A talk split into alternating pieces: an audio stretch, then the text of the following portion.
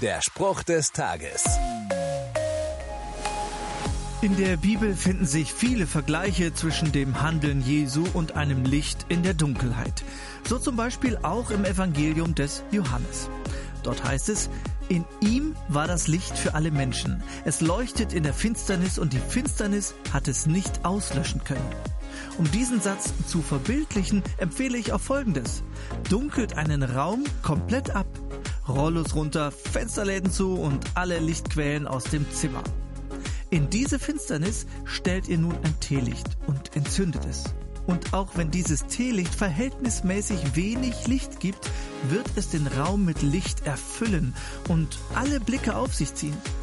Die Finsternis kann dieses Licht nicht auslöschen. Und genauso verhält es sich mit dem Licht von Jesus. Das erfüllt die Dunkelheit des Lebens und malt so einen Hoffnungsschimmer am Horizont, der nicht verschwindet. Der Spruch des Tages steht in der Bibel. Bibellesen auf bibleserver.com.